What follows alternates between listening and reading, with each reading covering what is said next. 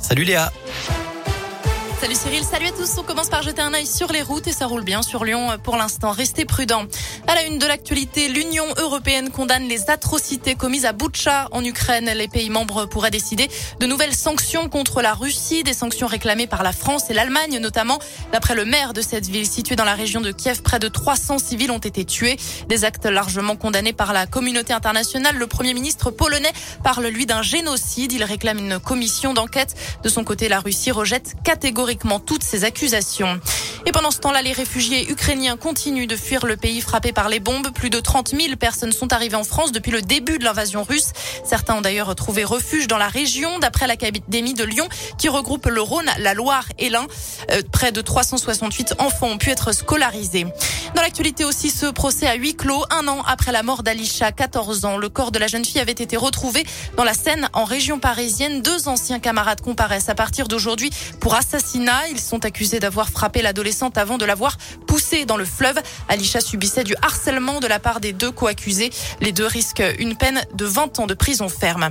Jusqu'à moins 5 degrés par endroit et le retour du gel en France. Le premier syndicat agricole, la FNSEA, déplore aujourd'hui des conséquences très graves pour certaines exploitations. Les fruits à noyaux sont les plus touchés.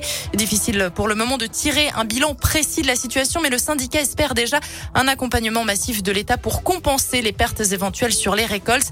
La vallée du Rhône semble avoir été relativement épargnée grâce au Mistral qui a soufflé tout au long du week-end. Il continue de clamer son innocence. Le meurtrier présumé d'une postière dans l'Ain connaîtra le verdict des jurés ce soir aux assises de Bourg-en-Bresse. La victime avait été tuée de 28 coups de couteau dans son agence postale de Montréal-Lacluse en 2008. Ils craignent pour leurs emplois, agriculteurs et professionnels du transport, toujours remontés contre la hausse des prix du carburant. Ils avaient bloqué la raffinerie de Fézin le 21 mars dernier pour demander des mesures immédiates. D'après le progrès, une nouvelle journée de blocage est déjà prévue mercredi. Après plusieurs mouvements de grève, la mairie de Lyon et deux syndicats de policiers municipaux semblent avoir trouvé un accord sur les conditions de travail et le recrutement d'effectifs supplémentaires.